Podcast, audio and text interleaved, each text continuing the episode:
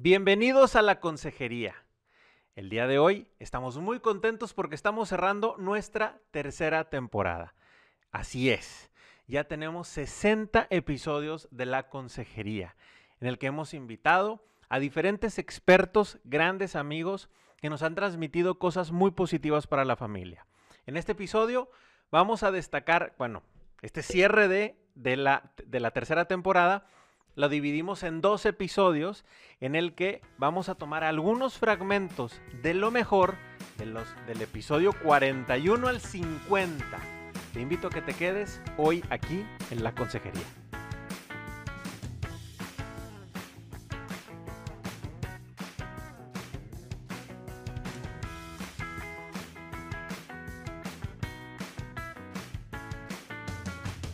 Nos da mucho gusto que nos estén acompañando en este episodio de la consejería en el que vamos a compartirte algunos de los fragmentos de cada uno de los episodios 41 al 50 de esta tercera temporada. Y vayamos con el primero de ellos. En el episodio 41, Ale Sandoval nos acompañó y hablamos de la comunicación en pareja qué importante tema, se puso extraordinaria esa conversación con ella. Te invito a que veas o escuches un fragmento de esa plática que tuvimos con ella. El amor es tan bueno como dicen. Vale la pena luchar por él, ser valiente, arriesgarlo todo, porque si no se arriesga nada, corres un peligro mayor. Entonces yo creo que muchas veces es difícil resolver algunos problemas y bueno, y aquí puedes contar con alguna ayuda profesional, pero que realmente tú puedas eh, trabajar en este compromiso hacia tu relación y hacia ti, porque algo que ya se está construyendo es dejarlo a un lado y o tirarlo a la basura de repente por tomar decisiones que son menos eh, complicadas. Yo recomiendo que primero es da lo más que puedas y si al final ves que esto no funciona, ya, verás qué es lo que mejor funciona para los dos, pero por lo pronto es da lo mejor de ti y entrégalo, arriesgate, ¿sí? Por esa persona que tienes enfrente. En el episodio 42 nos acompañó la doctora Celia Navejar. Ella es ginecóloga y nos habló de los embarazos en tiempos de COVID. Estuvo muy interesante la plática. Te dejamos para que escuches un fragmento de ella. con un embarazo, principalmente para ellos. Pues yo les diría que por lo pronto confíen en su médico, o sea, que platique con ellos, que hagan una lista de dudas, así como ustedes que me dicen, bueno, tenemos estas preguntas, yo creo que es clave, o sea, es todas las inquietudes, tratar de resolverlas, tratar de vivir un embarazo en paz, o sea, que no genere esta, pues toda esta pandemia, todo esto que estamos viviendo, una angustia mayor de la que ya el propio embarazo genera, ¿no? O sea, todo lo que viene, todo lo nuevo, toda la incertidumbre de, cómo va a ser el nacimiento y demás. Entonces, que aclaren dudas, que hagan planes, porque de repente me dicen, es que no puedo planear. No, sí puedes planear. Si tenemos que modificarlo un poquito, no pasa nada. Pero hagan planes. Eh, por ejemplo, a mí el plan de parto me encanta. Siempre les digo, es algo que promuevo. digo, haz tu plan de parto, más o menos una idea de cómo quieres, qué quieres o qué no quieres vivir durante el proceso, digo, porque eso también ya te va dando a ti una visión más clara. Entonces, y a mí también, o sea, decirme, sabes que si a mí me que fuera así, y ya de ahí partimos, ¿no? De ahí negociamos, o de ahí, este, ¿no? Me explico, ya, ya de ahí nos basamos. Entonces, eso. Lo otro, por ejemplo, pues los hospitales, o sea, ver cómo es el protocolo en cada hospital, qué es lo que están haciendo, cuáles son las recomendaciones, cómo se van adaptando. Entonces, yo creo que esa es otra. Y el equipo, o sea, que sea un equipo que ya una vez que tienes tú muy claro lo que quieres, pues elijas este, en base a eso el pediatra, el ginecólogo y, y pues en su momento ya si se necesita o no anestesiólogo. Muy bien el episodio 43 nos acompañó Aline Vargas. Ella nos habló de los neuroquímicos y cómo influyen en la motivación a los hijos. La verdad estuvo también muy interesante ese tema. Te invito a que veas un fragmento de esa plática que tuvimos con ella. Yo sugeriría alta observación. Primero que nada, observarnos a nosotros como premio a mis hijos. Por ejemplo, eres la mamá que los premias con, con un premio físico, les compro paletas heladas y recogen su cuarto. Estoy tal vez siendo dopaminérgica, yo como mamá. y tengo que tener cuidado porque tal vez estoy teniendo negligencia con el hijo, que lo único que quería era un abrazo después de recoger el cuarto. Tal vez para él era, era a ver quién se gana el abrazo de oso más grande, o voy a jugar luchitas en la cama o hacer el sándwich, a veces que juegas a que eres el sándwich y te tiras en la cama y todo eso que es súper sano, se ha comprobado a nivel neurológico para los hijos. Este, tal vez ellos buscaban otra cosa. Entonces yo lo, mi invitación primero es a detectar qué soy yo, porque lo más seguro es que estoy queriendo premiar a mis hijos y motivarlos desde mi forma natural de entender la motivación. Y tal vez por eso estoy fracasando con algunos de los hijos. Tal vez con ese hijo endorfinérgico lo que le tengo que decir es, si haces el Zoom, te pongo la pilita. Eh, si haces el Zoom o, o, brincas 20 minutos en el bicolincito y te vienes al Zoom, o sea, tal, digo, al Zoom escolar. O sea, tengo que buscar estrategias en donde yo pueda premiar a sus cerebros de la forma en que les gusta ser premiados, no de la forma en que a mí, a Lynn, me gusta ser yo premiada. Igual también, atención con el esposo, darle el tipo de cariño y de amor que su cerebro pide. En el episodio 44 estuvo con nosotros Vero Canale y hablamos de la familia como equipo y nos dio varios tips para entender cómo todos influimos en ese sistema familiar. Te invito a que escuches este fragmento de la plática que tuvimos con ella. Sino que se trata de abrir los ojos. Es como quitarnos una venda de los ojos o encender luces en una habitación, que me gusta más, ¿no?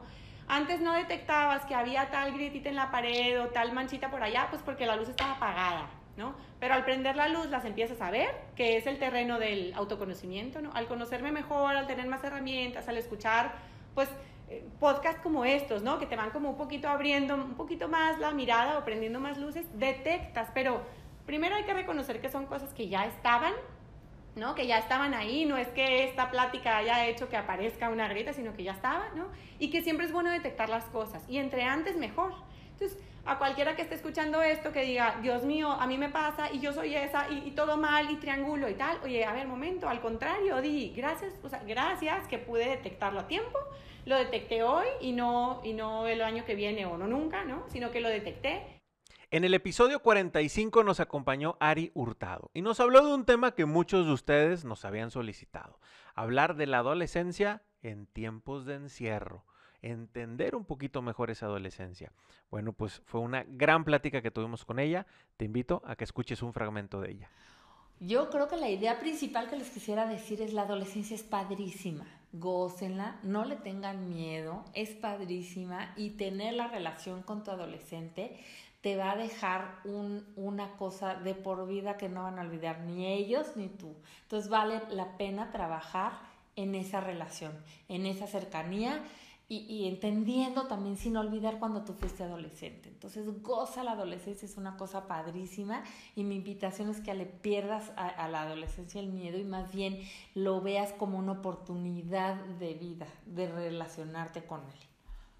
¿Y qué pasa? También pasa.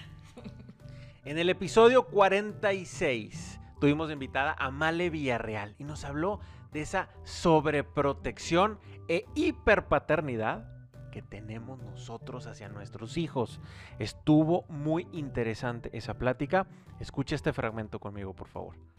Bueno, pues me gustaría que, que los papás, eh, uno, reflexionaran acerca de la sobreactividad que a lo mejor podemos estar teniendo con los niños, no sé, prepandemia, ¿no? Como que ver eh, esto, ¿no? Esta parte de, de qué tan saturado tengo a mi hijo, ¿sí? A lo mejor no nos habíamos dado cuenta, porque es algo que a la vida te va llevando así. Entonces, como reflexionar en esa parte, eh, si mi hijo está estresado o no está estresado, por ejemplo.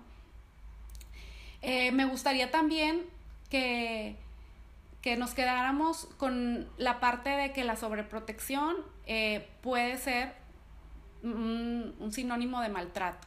Entonces creo que esto es algo muy fuerte que nos puede ayudar a, reflexionar para convencernos de, limitar o evitar totalmente estas actitudes. Y también eh, quedarnos con, con, la idea de que creo que todos estamos haciendo lo mejor que podemos por nuestros hijos. Amamos a nuestros hijos, queremos lo mejor para ellos Y sí, nos vamos a equivocar muchas veces, muchas, muchas veces nos vamos a equivocar. Pero lo principal es la conciencia, o sea, estar abiertos a la ayuda, estar abiertos a escuchar eh, otras opiniones, opiniones de expertos, leer, etcétera, pues que nos puedan ayudar a cambiar. Porque pues la vida, o sea, la, vida de, un padre o una madre es, es difícil, pero es mejor si se vive acompañada eh, levantar la mano, pedir ayuda cuando se necesita, eso es básico y está muy mal visto a lo mejor, ¿no? O sea, como nos, nos puede mostrar con cierta debilidad o como no soy buen padre, ¿no? Sino que sea normalizar esta ayuda que podamos necesitar. Eh, porque sí, sí, ahorita necesitamos toda la ayuda que podamos. Entonces yo creo que es eso también necesitamos perdonarnos o revisar nuestras historias y, saber que estamos haciendo lo mejor que podemos para los niños. Y la conciencia es la que nos va a ayudar a darnos cuenta cuando la estamos regando o no. Entonces creo que, creo que esos son, son buenos puntos, ¿no? Para, para recordar. ¿Qué opinan? En el episodio 47 de la consejería tuvimos la oportunidad de platicar con Roberto Giro él es un productor de cine y nos habló de cómo el cine influye también positivamente en la familia. Vamos a escucharlo. Yo creo que nos pasa a todos, lo mismo que le pasa a nuestros hijos, nos pasa a nosotros, nos está pensando a nosotros. Es que lo más natural es que siempre pensemos en nosotros mismos y nos amemos a nosotros mismos y muchas veces no nos damos cuenta, pero nos amamos más a nosotros que a los otros, inclusive que a nuestras esposas, aunque, aunque lo decimos y sí, te amo con todo el alma, pero muchas veces es muy fácil entrar en, nuestros caparazones y hacer las cosas como nosotros queremos que se hagan. Y hay muchas veces ahí entra la vanidad también y el orgullo y decir la soberbia, la famosa soberbia, y decir, este, yo, este, tenemos que hacer esto porque yo soy un buen padre y un buen padre hace esto.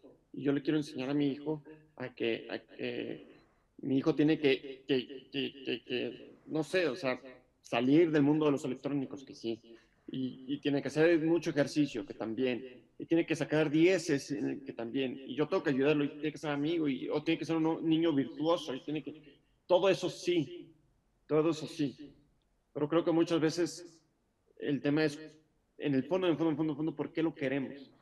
Lo queremos porque, porque hay una responsabilidad de padre, que sí la hay, pero también hay una vanidad de padre, ¿no? Y de madre, decir, oye, este, es que es mi hijo y, cuando le, hablan bien de él, hablan bien de mí. Muy en el fondo, muy sutilmente, muchas veces eso también pasa. A mí me ha pasado, o sea, que de repente digo, es que ¿por qué mi hijo no le gusta esto? ¿Por qué no se viene conmigo? Yo quiero tener esa plática con mi hijo aquí, subiendo la montaña y, platicar horas con él de, temas profundos o de lo que sea, pero estar con él, irme de, pesca con él. y en el episodio 48 nos acompañó Eduardo Verástegui. Como parte de las conferencias que estuvo en el Simposio Matrimonio y Familia, bueno, pues en esa ocasión hablamos con él de los valores. De los valores en general que tenemos la familia, pero también a nivel individual. Estuvo muy interesante esa plática. Te invito a que escuches este fragmento. Em, hay un, socio de esta película. Eh, me dice, lo que más me impactó lo que más me impactó, Eduardo. Un socio, un socio bastante exitoso, un empresario muy exitoso. Y me dice, hay una escena, no sé si vieron la película de Gran Pequeño Little Boy, pero hay una, hay una escena donde el niño está en el funeral de su papá, en el cementerio, llore y llore porque perdió a su papá. Y, y, el niño le decía a su papá, partner, socio, socio, y es una película que sucede em, en, los tiempos de la Segunda Guerra Mundial. El papá va a la guerra y pues obviamente eh, muere, aunque hay un final que tienen que verla, ¿no? Hay un final ahí muy interesante. Pero mientras tanto el niño está llori, llori, llori, pero llori, partner y partner y todo el mundo llora. Vamos, yo lo he visto como 200 veces y veo esa escena y me empiezo a llorar como niño chiquito. Y este, y fíjate nada más la reflexión del socio mío, me dice, Eduardo, esa, escena me partió, me partió, me partió, me partió. Digo, bueno, nos partió a todos, no, pero a mí de manera muy especial. Digo, ¿por qué? Porque como tú sabes, yo tengo mucho éxito y tengo mis hijas. Y yo no sé si yo, vamos, yo no sé si me muero, yo no sé si mis hijas estuvieran llorando así como el niño en la película por mí. Eh, y eso me está matando. Eh, el niño lloraba así por su papá, ¿por qué? Porque lo amaba. ¿Por qué lo amaba? O sea, él solito haciendo la reflexión. ¿Por qué lo amaba? Porque el papá pasaba tiempo de calidad con su hijo. Y yo a mis hijas, Eduardo, les doy todo menos mi tiempo. Menos mi tiempo. Y eso va a cambiar. Entonces, ¿de qué sirve que les des todos los juguetes si lo que más necesitan es el tiempo de un papá? Un papá presente, no ausente. Una mamá presente, no ausente. Eh, y ni siquiera presente me refiero a que esté físicamente presente, porque cuántas veces no estamos en casa y que lo hemos experimentado eh, en, estos, en estos últimos meses del encerrón por la pandemia, donde podrían estar todos en casa, pero nadie está conectado, todo el mundo está, ¿no? Están comiendo y todos están en las redes sociales, etcétera, y están, pero no están. En el episodio 49 de la consejería nos acompañó Ana Teresa López de Yergo.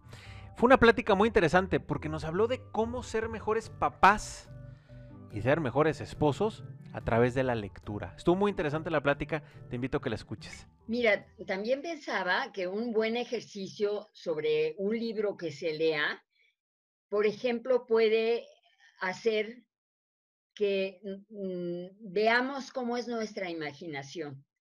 Porque podemos nosotros decir, a ver, ¿tú cómo te imaginas al papá? Pues de esa manera, y, y cómo reacciona, y qué carácter tiene, entonces, es muy interesante que lo platique la imaginación de la niña o del niño o de la mamá o del papá, porque entonces dices, ay, ¿por qué pensó así? Entonces vas viendo cómo tiene uno su propia, pone uno más de su parte en la lectura. De acuerdo. Y aprende uno más a conocerse a uno mismo comparando por qué lo hicieron ellos. No, yo no me imaginaba que podría ser así, y así es, así me lo imagino yo. En el episodio 50 nos acompañó María Verónica y nos habló de que los padres perfectos no existen. Estuvo muy interesante esa plática. Te invito a que escuches este fragmento. Ese tema de, la, crianza a través de las distintas épocas eh, es, complicado, ¿no? Porque, porque obviamente pues hay, cosas que se hacían antes que tú hoy en día dices, pues ni, o sea, no, hay manera de que yo haga esto con mis hijos y antes eran completamente aceptadas y bien vistas, etc. Incluso te puede pasar, eh, a algunos les pasa que con sus padres, pues en cuanto a la educación de los nietos, pues dicen, no, es que tú no lo estás educando bien, es que tú lo dejas hacer lo que le da la gana. Y entonces empieza ese, pleito con los abuelos, no, es que sí, aunque los abuelos están muy consentidores, vamos a decir la verdad.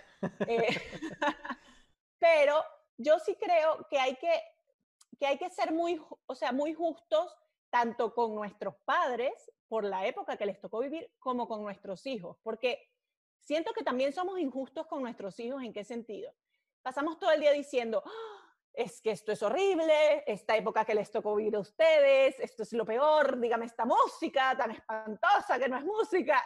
Entonces, vivimos como satanizando la época que a ellos les tocó vivir. Entonces, no nos parece, no nos parece buena la anterior, porque nos parece que estaba pasada de moda, que no sabían lo que hacían, que eran unos rígidos, unos estrictos, pero tampoco nos parece buena la que viene, porque nos parece que son unos locos, que son, que, que cómo van a hacer este mundo.